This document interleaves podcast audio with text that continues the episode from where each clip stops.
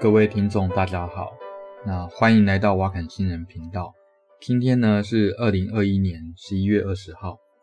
那我们这次来讲一下跟恋爱比较有关的话题，好啦。毕竟呢，我们这个频道的听众女生比男生还多。那比较特别的是，嗯，中年的女生比较多一点。那年轻一点的，通通都是男生。所以这也可以顺便告诉。呃，年轻的男生，如果呃人家跟你有没有看对眼，要看什么？好，事实上呢，有时候在谈恋爱的时候，你想要知道对方跟你呃到底有没有嗯看对眼，好，你能够靠什么来判断呢？靠人家的表情，靠人家的手势，靠人家那些呃那些外在的你看得到的那些条件吗？不行，那个那个都有可能是装出来的。真正比较准的是什么呢？嗯，你要不要猜猜看？会不会是他有没有付钱请你吃饭，还是说他有一些小动作呢？好，我们来看一下哈，在最近有一篇研究，那这个研究呢，它发表在《Nature Human Behavior》，就是《自然》杂志里面的一个人类的行为。这个呢是一个荷兰的研究。那这个它是莱顿大学的一个研究啦，那个呃实验者呢，他就找了呃一些异性恋哦，然后把他们来抓来做什么？做呃类似相亲这样子啊，就是说男生跟女生基本上他们都不认识，之前都不认识啦。那实验者呢就安排让男生跟女生呢在一个小屋子里面来呃见面这样子。呃，为了为为什么要在小屋子里面见面呢？主要是为了隔绝外界的干扰。那他们的实验呢，是把男生跟女生那分别带上了一种一些各种测量生理的动作，还有那个呃 eye gazer 的 tracer，就是说呃戴上眼球的追踪器啊，然后还有那个就是你看到什么位置哦，然后。呃，他都会记录下来，都会有摄影，然后会记录你们怎么，呃，就是记录这些实验者他们怎么笑，哦，然后怎么样的微笑啦，哈，或者是说怎么聊天呐，或者有没有一起采取什么行动。那同时呢，他们这些受试者呢，还让他们在身上呢佩戴了一大堆的那种感应器啊，就是 sensor 啦。那这些 sensor 呢是用来记录什么？记录他们的心跳的速度以及。呃，测量他们的皮肤的那个导电性，哦，也就是说，那我们就要想一件事，那皮肤的导电性是怎么来的呢？当然，主要就是呃流汗嘛，哦，也就是说，如果你流汗的话，皮肤的导电性就会变得比较好。那如果你汗水比较少的话，那皮肤的导电性就会比较差一点。所以呢，他们想要知道说，哈，怎么样才能看出？那这两个男生跟女生，这些是本来是互不认识哦。那他们有没有看对眼？就是有没有互相喜欢这样子？他们的实验是这样子的，在每一次的那个呃，我们叫 date 啊，就是呃算相亲吧，约会或相亲这样子，因为他们毕竟不认识嘛，说约会也怪怪的。那这两个那个参呃受试者呢，那他们就坐在一张桌子的两边，他们不能碰，呃不能碰到。那他们中间呢有一个屏障，那屏障呢会打开几秒钟哦，然后让他们可以互相看到，然后就把这个屏障再关起来。那这个时候呢，呃，这个受试者呢就会评估说，哦，他们互相呃的吸引力程度，哦，那就是评估，哎，哦，我喜欢他，哦，我不喜欢他，哦，由低到高，所以也就是说，他们这个时候看到对方，也就是几秒的事情而已。然后等到他们评估完之后，那这个屏障呢会再打开一次。那打开以后，这两个那个受试者呢，他们就可以自由的交谈。那那个交谈大概几分钟这样子。然后呢，再评估一下，哎，我喜不喜欢他？哦，他喜不喜欢？哎，就你当然不能知道他喜不喜欢你啦。就是说，哎，请对方也顺便评估一下，呃，他觉得你对他的吸引力程度是怎么样？然后呢，在只是说哈，在不讲话的状况下，那互相看着对方两分钟啊，那看完两分钟，盯着对方看看两分钟之后，然后呢，再来呃填那个问卷，然后来看说，哎，呃，我喜不喜欢他，然后他喜不喜欢我这样子。那在这一系列的那种互动之中啊，哦，那呃那个眼球追踪眼镜就会记录呃这两个受试者他们的眼神的交流啦，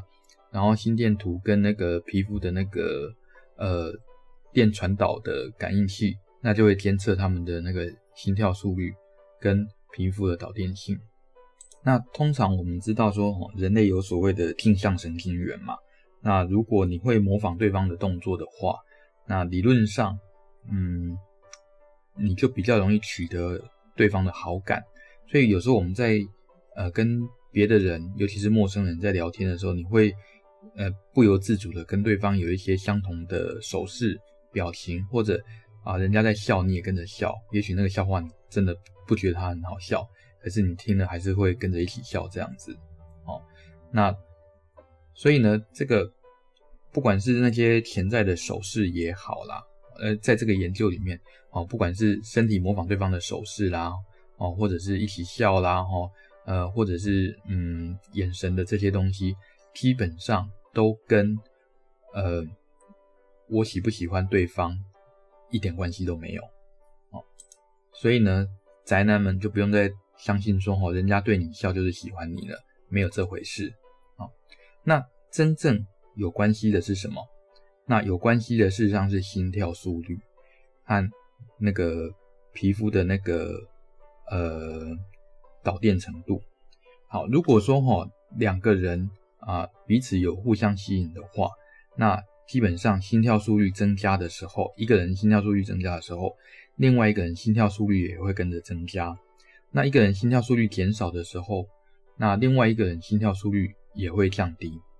那相同的也出现在，呃，相同的状况也出现在那个皮肤的导电性，也就是说呢，一个人如果流手汗的时候，另外一个人也会跟着流手汗。